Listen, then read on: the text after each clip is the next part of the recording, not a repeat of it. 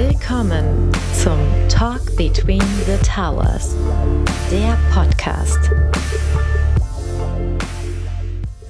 Herzlich willkommen zu einer neuen Episode von unserem Talk Between the Towers.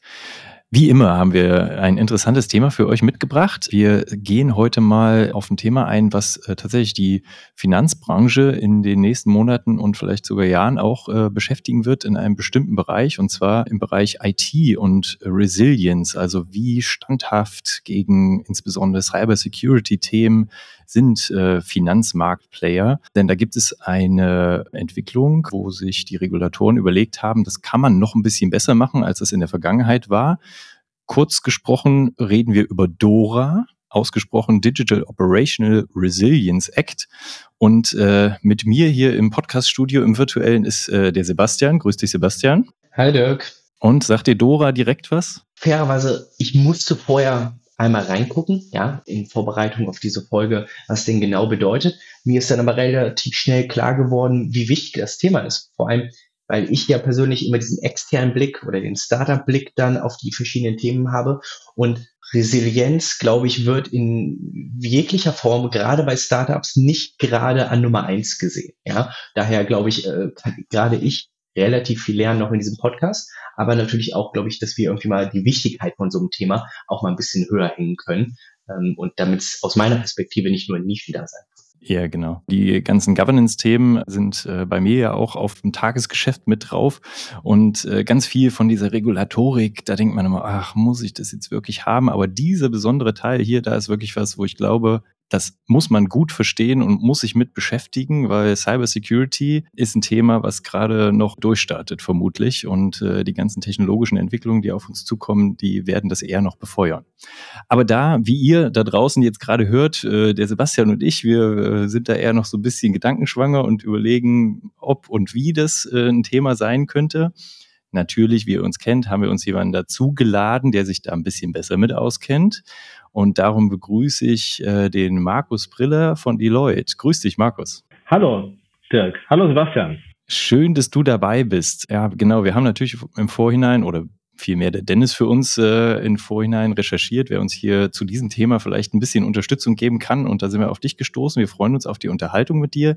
Markus, sag doch vielleicht erstmal ein paar Worte zu dir selbst. Ja, das mache ich sehr gerne. Also ich freue mich auch heute hier bei euch zu sein und auf das Gespräch. Ja, mein Name ist Markus, Markus Priller. Ich bin Director bei Deloitte in unserem Geschäftsbereich Risk Advisory, die sich also mit äh, risikostrategischen und Risikoberatungsfragen beschäftigen. Ich bin selbst seit über ja, fast 20 Jahren tatsächlich schon im Banken- und Versicherungsumfeld unterwegs äh, mit diversen Schwerpunkten in strategischen, prozessualen, IT und natürlich Regulatorik-Fragestellungen.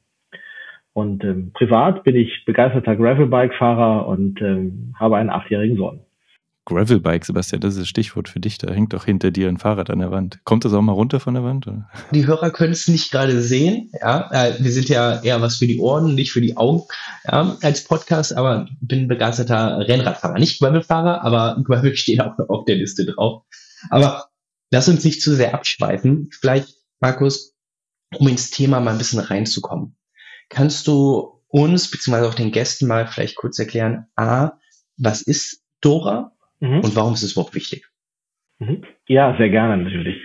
Die, die Dora ist ganz kurz gesagt die Regulation der Europäischen Union, die ein Single European Rulebook ähm, gerne zusammenführen möchte. Also eine europäisch einheitliche Regulation zum Thema operationale Betriebsstabilität. Das ist jetzt was, ihr habt eben gesagt, Regulation ist nie was, auf das man unbedingt dringend gewartet hat.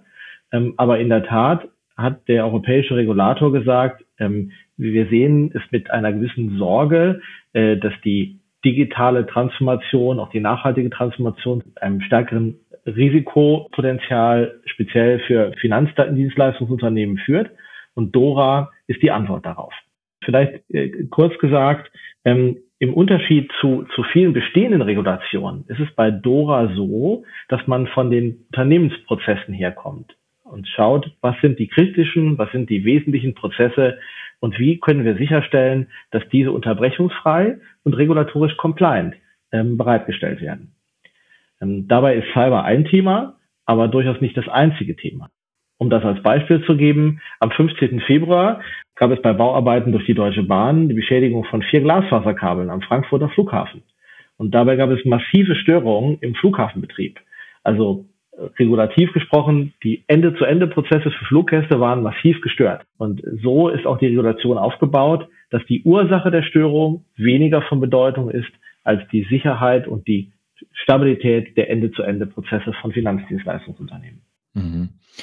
Und äh, wenn ich das richtig verstanden habe, Markus, dann ist es ja jetzt auch nicht zwingendermaßen irgendwie ganz neue Anforderungen in dem Sinne, sondern mhm. man versucht vor allen Dingen europaweit da zu harmonisieren, weil ähm, dass die Finanzmarktplayer da irgendwie für das Wirtschaftsgeschehen eine wichtige Rolle spielen, das wissen wir ja, äh, ja seit den letzten diversen Krisen. Also da hat man ja viel gelernt in der Vergangenheit und hat sich da auch regulatorisch drauf eingestellt. Aber jetzt sagt man halt, es macht auch Sinn, die teilweise halt in nationalen Rechtsgebungen verankerten Themen halt zumindest europäisch auch ähm, zu harmonisieren. So habe ich das verstanden. Ne? Mhm. Genau, also man kann vielleicht etwas flapsig sagen, das ist eine Art Best-of der Regulierung der verschiedenen europäischen Länder. Und wenn man sich dort einmal sozusagen eine Ebene runterbegibt, dann sieht man auch, dass es durchaus auch bei der deutschen und bei der österreichischen Regulation schon viele Dinge gibt, die schon da gewesen sind. Also so beispielsweise findet sich eine relativ deutliche Schnittmenge auch zwischen den BAIT und VAIT, also die Banken- und Versicherungsaufsichtlichen Anforderungen an die IT. Da kann man bestimmte Parallelen erkennen. Auf der anderen Seite gibt es aber auch einen ganz neuen regulativen Part, der so noch nicht da gewesen ist und wo schon auch, ähm, ich sag mal, der europäische Regulator einen deutlichen und auch klar erkennbaren Rahmen setzt, der andeutet, was in den nächsten drei bis fünf Jahren in der Banken- und Versicherungsregulation wichtig werden wird. Mhm. Du hast jetzt gerade Banken und Versicherungen genannt. Und lass uns mal drauf kommen, wen betrifft das? Also klar, Banken, Versicherer, reden wir aber auch hier über Fintechs, reden wir über Payment-Dienstleister, ähm, über welche, über welche Firmen reden wir hier?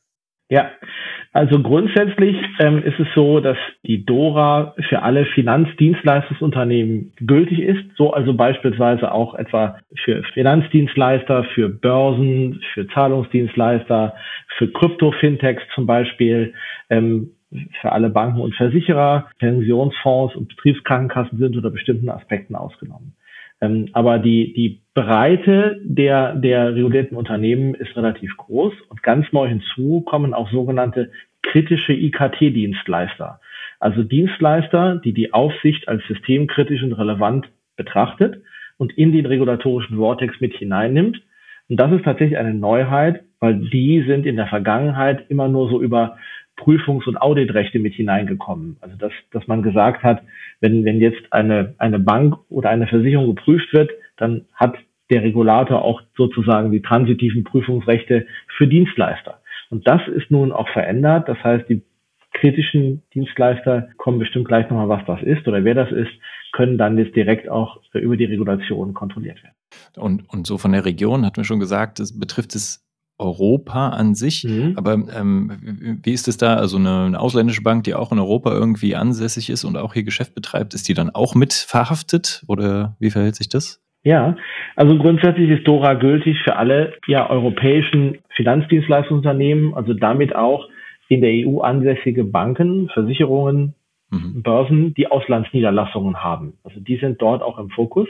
Falls man jetzt so auf den Gedanken kommt, das ist eigentlich so eine Idee der europäischen Regulation, das jetzt so übergreifend mal zu betrachten, dem ist eigentlich nicht so. Also es gibt eine große globale Regulations, muss man sagen, Initiative für operationale Resilienz. In, in ähm, Großbritannien ist es beispielsweise seit 2022 bereits in Kraft. Äh, eine, eine Regulation der Bank of England und auch der Versicherungsaufsicht der PIA. Und es gibt also Ähnliches, also auch seit langem bei der SEC in, in Amerika, bei der OFSI in Kanada und auch im Asia-Pacific-Raum. Also das, was wir hier sehen, sozusagen die Erkenntnis, dass Finanzdienstleister eine besondere ja, kritische Bedeutung auch für das Wirtschaftssystem haben und deren Prozesse gesondert geschützt werden müssen gegen operationale Beeinträchtigungen. Das ist tatsächlich was, was wir global auch als Trend festhalten können. Mhm. Also wenn ich das richtig dann verstehe, das bedeutet, wir in Europa gerade, wir ziehen eigentlich nach. Mhm. Bedeutet, andere äh, Länder, andere äh, Gesetzgeber auf, ähm, auf, dem, auf dem Globus haben das bereits schon gemacht und wir ziehen jetzt gerade nach. Ähm, ist eben so. Und weil das jetzt war mein subjektiver Eindruck. Und das zweite vielleicht auch noch, gehen wir hier mit so einem Eingriff zu weit? Ist es genau richtig? Weil für mich stellt sich auch mal die Frage, gerade bei Regulatorik, wann greife ich ein? Ja, be befinden wir uns vor der Welle oder mitten in der Welle oder ist die Welle schon einmal über uns drüber geschwappt quasi? Hm, ja. Also zum einen, glaube ich, kann man schon in den verschiedenen Geografien Unterschiede in der Regulierungsdichte also auch feststellen. Da führt man jetzt in der Europäischen Union schon viele, viele Stränge in einem Dach zusammen. Ich glaube, die gute Nachricht ist, wenn wir jetzt über den Dachraum sprechen, dass dort auch einfach schon sehr viel an Regulationen in der Finanzdienstleistungsbranche existiert hat, was sich nun auch wieder in der DORA wiederfindet. Also mal ein Beispiel zu nennen, also ich sag mal die, die EBA Guidelines zum ICT und Security Risk Management, die ist glaube ich von 2019, die hat es ja auch schon in die BAIT geschafft, also in die bankenaufsichtliche Rahmenbedingungen und die findet sich jetzt auch in dem ähnlicher Form in DORA wieder. Also es gibt dort schon so ein paar Dinge, wo man sagen kann, wenn man sich gut vorbereitet hat, dann kann man die Effekte, die durch Dora kommen, jetzt auch ein Stück weit mitnehmen. Man kann also schauen, dass, dass man vielleicht mehrere äh, Fliegen mit einer Klappe, würde man sagen, schlagen kann. Die, die Frage, geht das jetzt zu weit? Ist das genau richtig? Das ist, glaube ich, eine Frage, die sich auch so ein bisschen durch die Regulationspraxis wird zeigen müssen in den kommenden Jahren der europäische Regulator legt sehr viel Wert darauf, dass nicht nur die Größe von Instituten auch betrachtet wird, sondern auch das Risikoprofil. Das heißt also, dass man sagt, Unternehmen, die jetzt eigentlich aus ein, ein Monoliner sind oder nur eine bestimmte Produktlinie haben, die werden von der Aufsicht genau betrachtet, aber es wird nicht die volle Tiefe der Regulation hier angewendet. Das ist das sogenannte Proportionalitätsprinzip, was wir auch in anderen aufsichtlichen Rahmenbedingungen sehen. Ich, ich denke, viel Antwort auf die Frage, Sebastian, wird kommen, wenn wir das so in der regulatorischen Praxis erleben. Ähm, meine Hoffnung ist, dass man das wie bisher auch mit viel Augenmaß und Betonung und Betrachtung der besonders wesentlichen Aspekte vorführen wird. Mhm. Ja, finde ich einen interessanten Ansatz, wie du das sagst. Und eigentlich ist es ja tatsächlich immer so, ne? Also ich meine, für Regulatorik gibt es ja unterschiedliche Treiber. Ich glaube, in dem Fall geht es hier irgendwie, es, wir wollen irgendwie Risiken vermeiden, ne? Also irgendwie mit, mit Risiken sinnvoll umgehen, die wir auch in der Vergangenheit schon kennengelernt haben und die für die Zukunft keiner so richtig gut fassen kann oder nie wird richtig greifen können. Das war auch irgendwie so ein bisschen Quintessenz von der Veranstaltung, die wir hatten zu Cybersecurity, ne? Weiß ja auch keiner, wo das in der Zukunft noch hinführen wird. Ja, auf der anderen Seite gibt es ja auch so Zukunftstechnologien, Themen oder auch bei den Startups viel ähm, ein Thema ist, ist eher so die in Richtung Standardisierung, ne? irgendwie Sachen vergleichbar machen, dass für alle Player dann auch wieder alles fair abläuft und alle die gleichen Möglichkeiten haben, ist ja auch ein Regulatorik-Thema. Und da stellt sich ja immer die Frage, darum hat man das hier auch mal mit aufgegriffen, kann das der Markt nicht selbst? Oder äh, sollte so ein großes Bankhaus sich nicht selbst darum kümmern, aus eigenem Interesse, dass wenn irgendwie der Bagger halt das Glasfaserkabel durchhaut, dass dann irgendwie noch eine andere Internetverbindung zur Verfügung steht. Ne? Aber am Ende geht es halt darum, dass es auch irgendwie vergleichbar ist und dass alle äh, an alle auch die gleichen Anforderungen irgendwie gestellt werden, ne? weil es ja auch immer ein Aufwandsthema für die großen Häuser. Und da äh, trifft es das jetzt, glaube ich, äh, in der Richtung schon, dass es notwendig ist. Ja, aber Dirk, um vielleicht um da mal kurz reinzugehen, ich glaube auch, dass, ähm, also zumindest mein subjektiver Eindruck wieder, dass so eine Regulatorik oder so eine neue Welle, die jetzt kommt, vielleicht gerade auch einen ganz günstigen Nährboden hat, vielleicht zumindest in der Finanzwelt, ja, weil wenn wir nach Amerika schauen, ja, SVB, First Republic, es hat jetzt nicht, nicht mit IT-Risiken zu tun, ja, aber ich glaube, jeder hat noch mal gemerkt, wie zerbrechlich diese Institute am Ende vom Tag sind und wie anfällig sie auch sein können für verschiedenste Themen. Und wenn man jetzt sagt, wir gehen gerade auf, auf die operationellen Risiken, die vielleicht im Vergleich zu den finanziellen häufig auch mal drüber weggeguckt wird. Ich glaube, dass das jetzt gerade positiv ankommt, ja, weil den Leuten bewusst ist, nach dem Motto, das kann problematisch werden, wenn wir uns erst immer im Nachhinein mit dem Thema beschäftigen und nicht mal proaktiv handeln.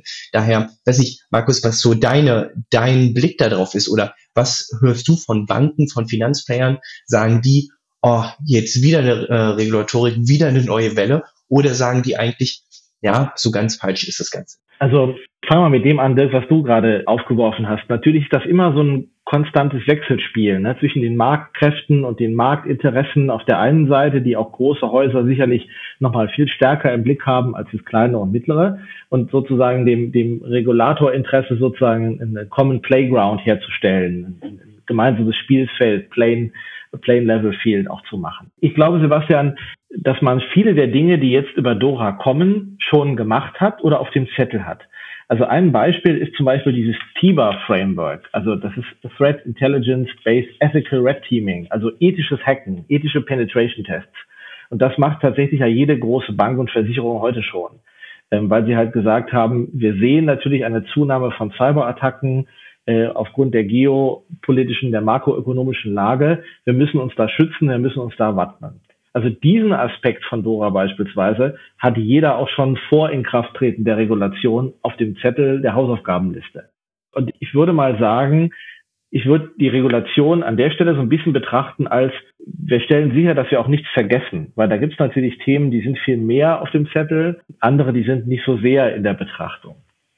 Ähm, ich glaube, so Cyber ist halt in aller Munde, die Cyberbedrohungslage und die Cyberaspekte und die Dinge, die man tun muss, um sich davor zu schützen. Ähm, auf der anderen Seite ist es, glaube ich, innerhalb der EU 26 noch nicht überall auf dem gleichen Level gewesen. Das ist ja auch eins der Ansprüche, die hier auch die EU vertritt. Und auf der anderen Seite, glaube ich, gibt es auch so Punkte, an die hat man sich schon so gewöhnt, so dass man, glaube ich, jetzt einfach nochmal genauer hinschauen muss, was für Risiken stecken da eigentlich drin.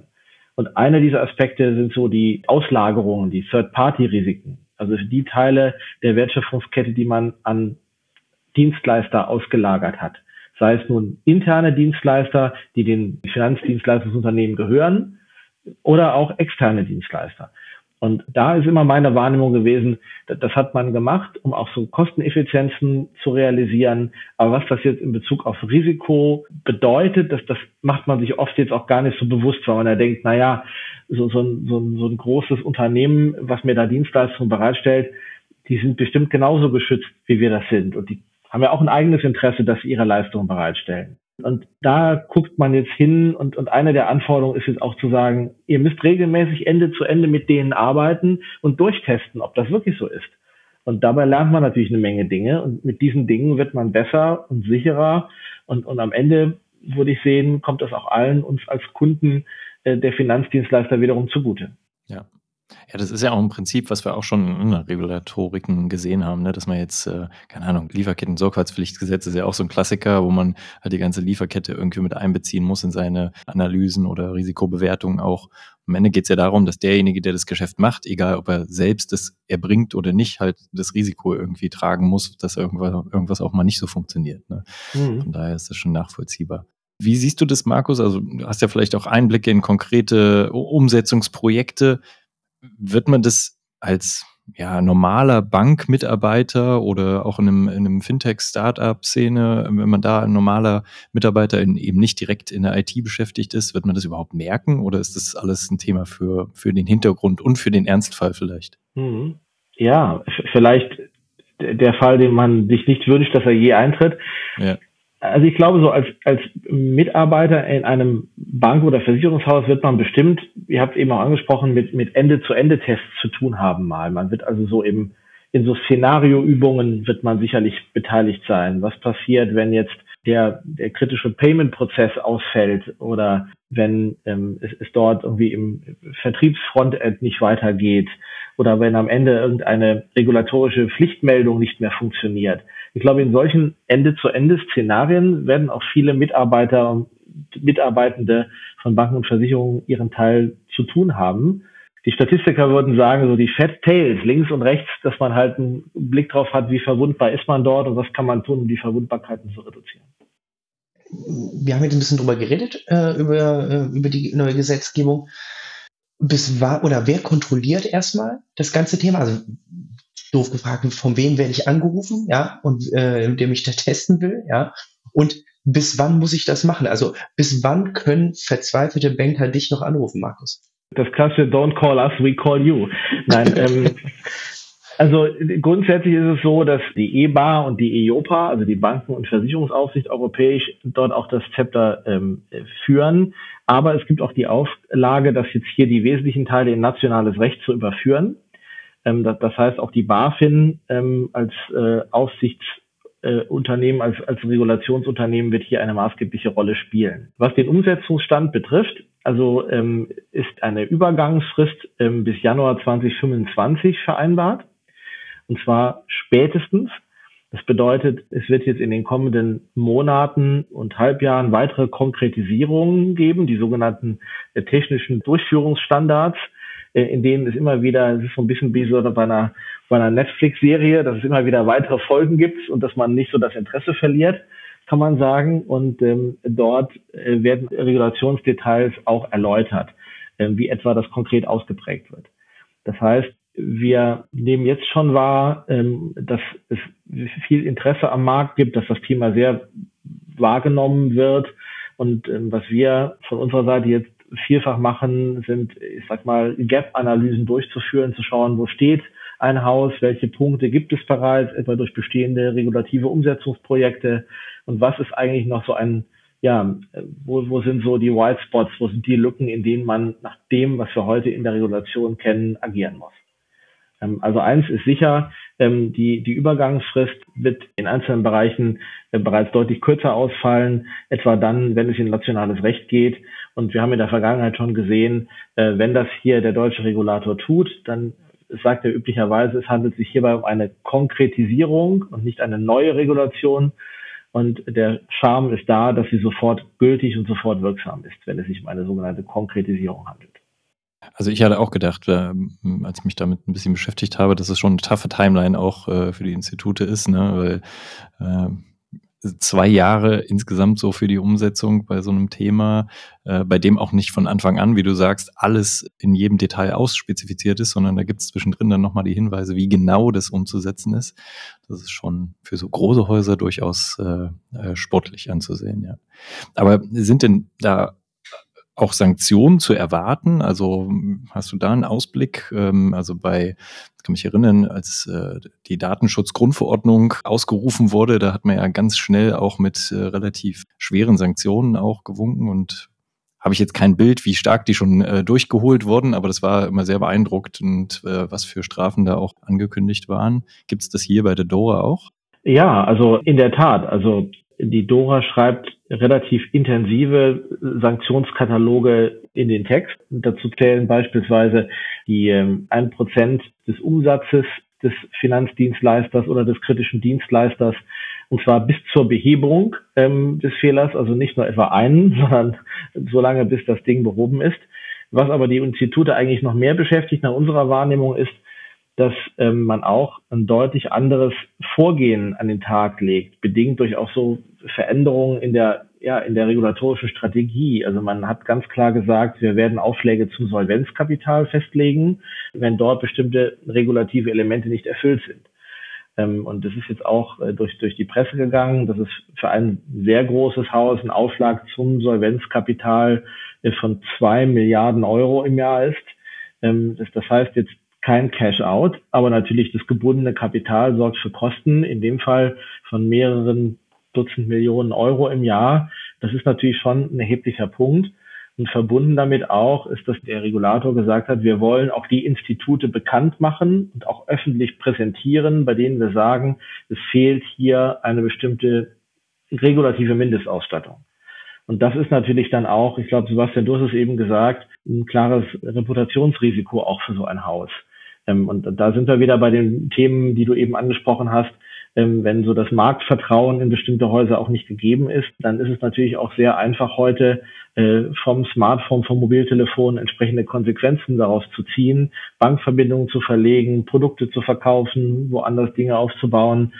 Meine Wahrnehmung ist, dass das eigentlich den Instituten noch am ehesten die, die Sorge macht, dass sie dort auf diese Art von, ich sage mal, von diesem, von dieser Schaufensterauslage ähm, nicht sein möchten.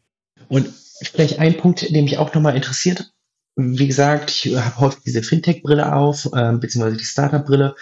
Und was wir dort ja auch schon immer hören, ist nach dem Motto, wenn ich eine Bank als Kunden gewinnen möchte, dann ist das jetzt nicht wie wenn ich jetzt mal äh, der salopp gesprochene Supermarktkette onboarden will. Da habe ich schon mal ein paar mehr Anforderungen, die ich erfüllen muss. Der Verkaufsprozess ist länger, weil ich gewisse Regularien einhalten muss, etc. Und wir haben am Anfang darüber geredet, dass es weitreichende Regelungen für, für diese sogenannten Drittanbieter geben soll. Bedeutet das, dass jetzt noch mehr auf die hinzukommt? Oder werden wohl vor allem Lücken gefüllt, die bisher einfach ein Blind Spot waren? Was, was glaubst du, werden da die Auswirkungen sein in der Zusammenarbeit mit Dritten dann? Mhm. Also das ist ein, ein sehr guter Punkt. Ich würde glauben, dass die Zusammenarbeit mit Drittdienstleistern sich auch stärker in, in mittlere bis größere Unternehmen entwickelt, weil nämlich die Anforderungen, die an Drittdienstleister gestellt werden, auch an die nicht regulierten Drittdienstleister, sich grundsätzlich meiner Wahrnehmung nach erhöhen werden. Also Dokumentationspflichten, Registrierungspflichten, Zertifizierungen, wie eine ISO-Zertifizierung zum Beispiel oder ähnliches.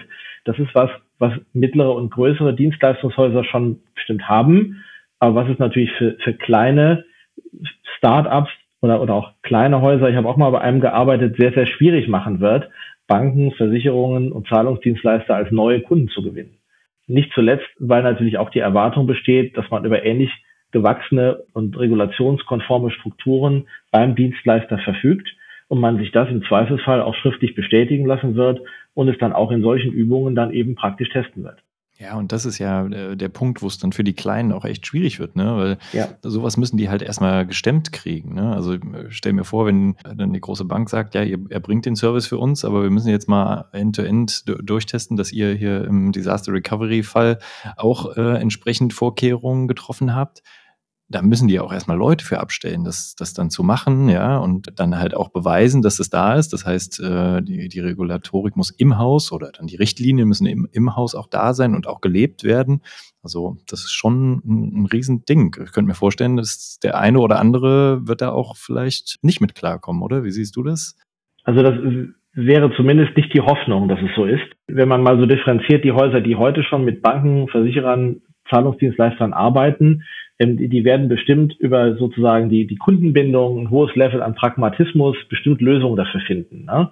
Man, man kennt sich gut, man, man wird auch aufeinander einschwingen und man wird auch schauen, wie man dann solche Übungen so durchführen kann, dass sie regulatorisch compliant sind und trotzdem sozusagen auch einen entsprechend größenadäquaten Pragmatismus zeigen. Ich glaube, schwierig wird es tatsächlich für diejenigen Startups und Kleinunternehmer, die neu mit Unternehmen ins Geschäft kommen wollen.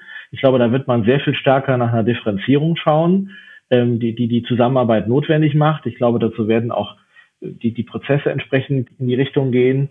Und ich könnte mir auch vorstellen, dass wir da nochmal so eine Konsolidierung auch sehen werden über die nächsten drei bis fünf, fünf bis sieben Jahre, bei denen dann solche kleinen spezialisierten Häuser unter den Mantel von größeren Häusern schlüpfen. Aber das ist jetzt eine, eine Beobachtung. Ich glaube, wir müssen auch da ein bisschen abwarten, wie die regulatorische Praxis funktioniert. Ja. Ja, ja, aber entspricht auch so ein bisschen dem, was, was ich so ein bisschen vor Augen hatte. Also freut mich, dass du so bestätigt, dass eigentlich die, äh, die bestehenden Geschäftsverbindungen, die es da schon gibt, ne, da ist es ja auch nicht so, dass man sich einfach so auf irgendwen eingelassen hat, sondern die, die großen Häuser, die sind ja heute auch schon sehr vorsichtig unterwegs. Also es ist immerhin noch eine Bank, da geht es um viel Vertrauen und auch unabhängig von der Regulatorik gucken die Leute dann natürlich schon darauf, dass die Risiken nicht ausufern. Äh, insbesondere wenn da jemand anders mitarbeitet, den man nicht so direkt im Zugriff hat. Aber für die Neueinsteiger und das gerade für die, die jetzt irgendwie in den Markt überhaupt erst rein wollen, ist es natürlich dann direkt eine, eine höhere Hürde, weil möglicherweise da noch ein bisschen verschärft sind dann die Anforderungen, die es in der Vergangenheit schon gab. Wenn wir, Markus, über die Anforderungen reden, beziehungsweise vor allem auch die, die Kosten dieser Anforderungen für die Institute, reden wir hier darüber einmalige One-Off-Kosten, ja, einmal eine neue Strategie aufsetzen etc. Oder reden wir hier über auch fortlaufende Kosten, weil ich jedes Jahr gewisse Tests durchführen muss? Kann man da schon irgendwie eine Zahl dahinter setzen. Klar, für jedes Institut wird die wahrscheinlich anders sein.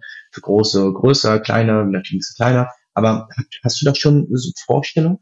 Also definitiv kann man jetzt schon sagen, das ist keine One-Off-Übung, wo man sagt, wir stellen jetzt einmal die DORA Compliance her in den nächsten zwei Jahren und, und dann legen wir uns wieder, ich sag mal, hin und warten auf den nächsten regulatorischen Zyklus, sondern es ist de facto so, dass auch die Tests in regelmäßigen Abständen wiederholt werden müssen. Das gibt jetzt schon auch der Regulator vor. Man hat da zwischen ein und drei Jahreszyklen, etwa für solche Penetration-Tests, für solche Ende-zu-Ende-Tests. Das ist das eine. Und das andere ist, es gibt regelmäßige neue Meldepflichten, etwa bei Sicherheitsvorfällen, die ein, ein Finanzdienstleistungsunternehmen feststellt. Äh, die müssen jetzt in, in bestimmten Zyklen an eine Aufsichtsbehörde gemeldet werden. Und zwar, wenn sie auftreten, dann gibt es Zwischenmeldungen und dann gibt es Abschlussmeldungen, wenn man die behoben hat. Man muss auch Root Cause Analysen vorlegen, also Ursachenanalysen und, und dann entsprechende Handlungen zur Mitigation vorgeben. Also das sind schon dauerhafte Aufwände, äh, die dort auf die, auf die Häuser zukommen wie gesagt, abgestuft nach Größe und Risikoprofil. Also ich sag mal, ein Spartenversicherer, äh, der, der, ich sag mal, eher ein kleines Portfolio hat, der wird anders der Dora unterworfen sein, als es jetzt ein großes, übergreifendes Versicherungs- oder Bankhaus hat, was in, in, in allen europäischen Ländern und in, in Multilines unterwegs ist. Das kann man schon sagen. Der Vorteil ist auf der anderen Seite, dass man durch die bisherige Regulation in jedem Fall schon bestimmte Punkte hat, die man angegangen hat. Also es ist nicht etwas komplett Neues. Ähm, nichtsdestotrotz äh, sind die Cost of Regulation, das muss man auch so sagen, bei Dora schon aus meiner Wahrnehmung ein wesentlicher Faktor. Ähm, also es ist nichts, was man mit einem Federstrich machen kann. Es ist auch nichts, wo man sagt, das wird uns nur einmal beschäftigen. Es wird etwas sein, was aus meiner Wahrnehmung das regulatorische Thema im Finanzdienstleistungssektor für die nächsten drei bis fünf Jahre sein wird. Okay. Wenn wir nochmal ganz kurz den Blick aus Europa rauswerfen, wir hatten es am Anfang schon so ein bisschen, dass das jetzt kein äh, spezielles Thema hier für den äh, europäischen Banken- und Versicherungssektor ist, sondern dass es auch international vergleichbare Initiativen schon gibt und die, die zum Teil schon in der Harmonisierung auch weiter sind. Jetzt könnte man sich ja vorstellen, dass man da noch Bestrebungen macht, da auch übergreifend irgendwie noch eine Harmonisierung drauf zu machen. Glaubst du, da passiert irgendwas so mit Dora 2.0, nächste Variante, wo man dann, keine Ahnung, zumindest UK auch mit äh, ins Boot holt?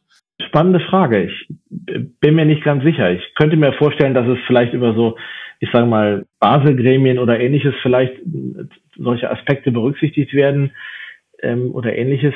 Ich persönlich glaube, wenn ich jetzt mal zum Beispiel nach UK gucke, dort ist es angesprochen, dort hat man das schon jetzt seit ja fast einem guten Jahr in place und hat es schon umgesetzt. Ich glaube, da wird man auch jetzt politisch nicht sagen, wir sollten uns da mit der EU, von der wir uns gerade getrennt haben, da wollen wir das jetzt zusammenführen. Ich könnte mir sowas eher für den angelsächsischen Raum vorstellen, zwischen UK, Kanada und für den Asia-Pacific-Raum. Dort ist es heute so, dass beispielsweise Australien, Singapur, Hongkong eigene Regulationen haben, dass man versucht sozusagen hier sich auch als, ich sag mal, regional Markt oder als Regionalwachstumsmarkt entsprechend durch vereinheitlichte Regulationen und einfache Guide Rails dort auch zu positionieren. Das könnte ich mir tatsächlich eher so vorstellen, als jetzt so eine globale einheitliche Regulation. Das man sollte niemals nie sagen, aber das kann ich mir nicht so richtig gut vorstellen im Moment. Genau, also es muss ja auch immer noch machbar bleiben. Ne? Also mhm. ich war auch viel im internationalen äh, Bereich unterwegs, äh, bei den Auslandseinheiten der Bank und äh, da hat sich immer gezeigt, da alles über einen Kamm scheren, das funktioniert einfach nicht, weil da jeder noch seine lokale Gegebenheit hat und dass wir das in Europa einigermaßen harmonisiert hinkriegen, das funktioniert ja schon echt gut und das ist auch, glaube ich, eine ziemliche Errungenschaft, mhm. das noch auszuweiten, ist echt äh, eine riesen Herausforderung. Aber ich, ich finde es interessant, dass man das überhaupt diskutiert, ne? weil wir reden hier über ein spezielles Thema in der Regulatorik, aber es gibt ja so wahnsinnig viele Sachen, die auch noch sehr unterschiedlich sind, wenn man es äh, global betrachtet. Äh, da tut sich vielleicht auch in der Zukunft noch was. Ja, absolut. Und ich sag mal, die, die Hoffnung, die wir dort haben, ist sicherlich, dass das zu mehr Vertrauen auch und zu mehr Resilienz in den Finanzdienstleistungssektor führt und dass das, was man bestimmten Regulationen ja auch jetzt heute schon sieht, dass man sagt, okay, man schafft Bewusstsein und dass also die Fälle, die einen jetzt äh, als Szenarien im Kopf umtreiben, dass die Szenarien gar nicht erst auftreten. Das wäre eigentlich so der, der Wunsch, den man haben kann in dem Zusammenhang und dass man auf die einigermaßen vorbereitet ist, die einem äh, überhaupt nicht in den Kopf kommen, ne? die dann plötzlich einfach über einen hereinbrechen. Das sind ja die bösesten. Ja. Sehr gut. Markus, vielen Dank für diese Einblicke. Ähm, das war für mich auf jeden Fall sehr erhellend. Der Sebastian nickt auch. Ja, definitiv. Ich glaube, ein super wichtiges Thema, was häufig unterschätzt wird. Und äh, ich glaube, jeder, der es unterschätzt, du hast es ja gerade gesagt, ja, der wird in den nächsten zwei Jahren dann vielleicht ja ein bisschen aufwachen oder aufwachen müssen bei dem Thema. Ja. Das ist sicher so, ja. ja vielleicht hat es ja auch ein bisschen Strahlkraft. Ne? Also wir haben jetzt über Resilienz im, im Bereich ITK, wie das immer so schön in der, in der Gesetzgebung da steht, also IT und Kommunikationssystem gesprochen. Und das, das betrifft ja aber auch ganz viele andere Bereiche. Ne? Also mit der Pandemie haben wir ja gemerkt, was Resilienz eigentlich bedeutet und warum man das braucht. Ich glaube, da sind auch viele aufgewacht und das wird noch einiges aufrütteln. Markus, also vielen Dank für diese Impulse hier. Wir haben traditionell hier im, äh, bei den Interviewgästen äh, in unserem Podcast äh, immer die letzte Frage oder das, äh, den, den letzten Themenpunkt. Kannst du dir mal was wünschen? Wen würdest du dir denn als Gast oder ein bestimmtes Thema äh, mal wünschen, was du im Podcast hören möchtest, hier bei uns oder in einem anderen? Ja, also vielen Dank auch. Es hat noch sehr viel Spaß gemacht. Also ich finde das, was wir mit wir begonnen haben, so nachhaltige Transformation, die Nachhaltigkeit in, und zwar über sozusagen die Anlageseite hinaus. Ich glaube, die Dimensionen sind natürlich viel weiterreichend über Produkte, über Prozesse, über, über all das, was sozusagen den Wirkungsbereich von Finanzdienstleistern heute und in Zukunft beschäftigt und über die, die Auswirkungen sozusagen auf diesen Seiten, die man nicht sofort auf dem Zettel hat, der Nachhaltigkeitstransformation. Das finde ich sehr spannend und das wäre mein Wunsch. Ich würde jetzt sagen, das ist ja eines unserer Steckenpferde, ne, Sebastian. Also wir haben ja auch den Schwester-Podcast, äh, noch den Impact Talk zu unserem Festival. Ah. Da taucht das auch immer wieder auf. Aber ich, äh, wir nehmen das mal mit. Also das ja, ist auf jeden ja. Fall, da kann man, glaube ich, noch äh, ein bisschen mehr Brücke schlagen, auch äh, zwischen Nachhaltigkeit und Finanzwesen auf jeden Fall. Definitiv. Absolut wichtiges Thema. Ähm, und auch nochmal von meiner Seite vielen Dank, Markus. Ich glaube, einen Blick äh, in diese Welt haben wir relativ selten in unserem Podcast, daher umso wertvoller. Und ich glaube, für jeden auch interessant, sich das mal mit den Ereignissen, die in letzter Zeit im Finanzwesen passiert sind, USA, die Krise, Bankenkrise, wenn man so nennen darf. Vielleicht kommt da mehr. Ähm, und glaube ich auch in Zukunft ist das, was vor allem offline stattgefunden hat, wenn es um die Sicherheit, um die operative Leistungsfähigkeit von Banken auf offline passiert ist, dass das auch in Zukunft auch einfach online stattfinden wird. Ja? Und dass da Banken natürlich dann genauso aufrüsten müssen wie auf der physischen Offline-Seite. Daher glaube ich ein Thema, was man nicht unterschätzen sollte. Deswegen danke dir nochmal für deine Anwesenheit heute bei uns im Podcast. Sehr gerne. Danke euch für die Einladung. So, und dann bleibt uns an die Leute da draußen, die uns zugehört haben, nur noch ein Dankeschön fürs Zuhören zu richten. Wenn ihr bis hierher zugehört habt und es euch gefallen habt, dann, wie sagt man so schön, lasst uns doch ein Like da, abonniert uns. Äh, wir freuen uns über jeden regelmäßigen Zuhörer jede regelmäßige Zuhörerin. Und äh, wenn ihr Anmerkungen habt, dann schreibt uns auch gerne mal dazu, wenn euch das Thema interessiert, wenn euch das am Herzen liegt oder wenn ihr Rückfragen oder Anmerkungen habt. Äh, wir freuen uns über euer Feedback. Perfekt. Daher macht es gut auch von meiner Seite. Alles klar. Tschüss, bis zum nächsten Mal. Ciao. Ciao.